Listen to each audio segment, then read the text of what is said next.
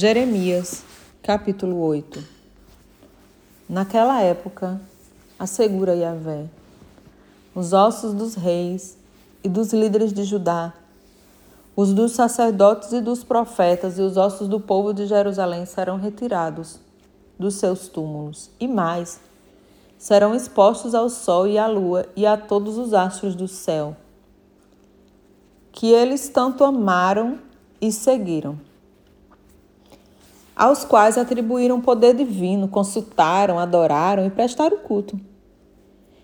Eis, portanto, que seus restos mortais não serão ajuntados nem enterrados, antes se tornarão esterco sobre o solo.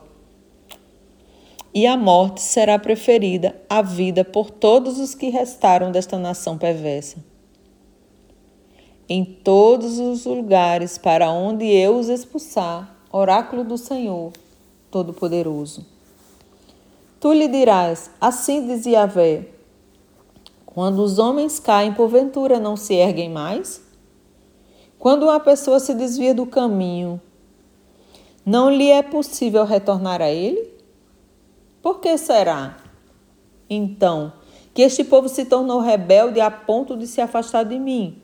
Por que Jerusalém persiste em desviar-se?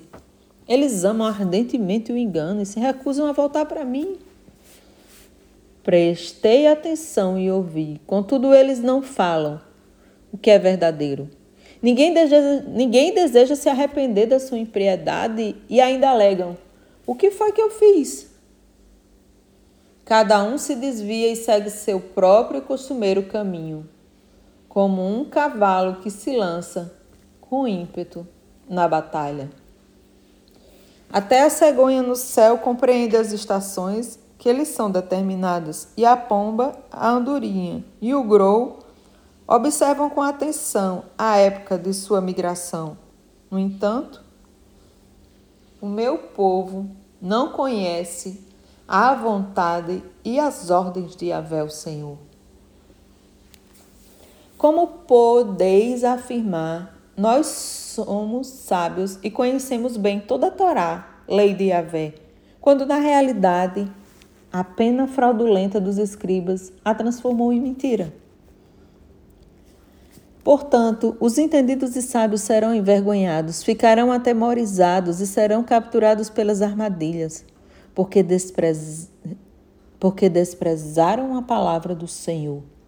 Ora, que sabedoria é essa que eles alegam dominar? Sendo assim, entregarei as suas esposas a outros homens e darei os seus campos a outros proprietários. Desde o menor até o maior, todos são ávidos de lucro e mesquinhos. Tanto os sacerdotes como os profetas, todos praticam a falsidade. Eles tratam da enfermidade do meu povo como se ela não fosse grave e ainda afirmam: Shalom, paz, paz quando não há paz e tudo vai mal. Contudo, ficaram eles envergonhados quanto à maneira impiedosa e abominável com que agiram. Não, essa gente não se sente vergonha, nem sabe o que é ruborizar-se diante do erro. Portanto, só lhes resta cair entre os que caem serão devidamente humilhados quando eu os castigar. Assevera Yahvé. Eu quis recolher a colheita deles e conferir os frutos, afirma o Senhor. Entretanto, não existem mais uvas na videira, nem mais figos na figueira. A folhagem perdeu o viço e se deixou secar. O que lhes concedi será retirado deles. Agora, por que estamos sentados aqui? Reunamo-nos. Vamos para as cidades fortificadas para sermos ali reduzidos ao silêncio da morte. Porquanto Yahvé, o nosso Deus, condenou-nos a perecer e nos deu água envenenada para beber, pois temos pecado contra ele.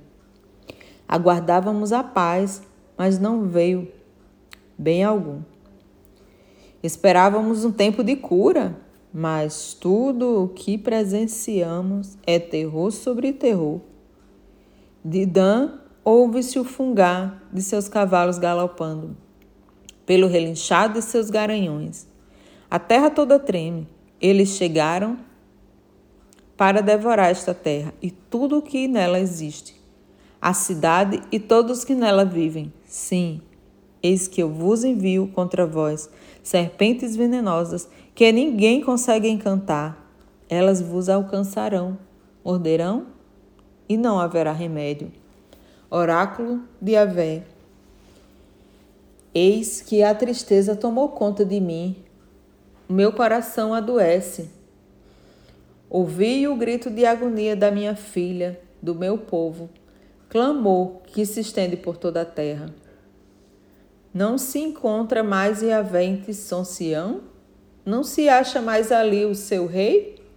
Ora, por que me provocaram a ira cultuando seus ídolos e seus inúteis deuses estrangeiros? Assim, passou o tempo da colheita, acabou o verão e não estamos salvos. Estou destruído com a devastação que se abateu sobre todo o meu povo. Choro e lamento ao extremo do meu ser. O pavor e a tristeza se apoderaram de mim. Não há bálsamo em Gileade.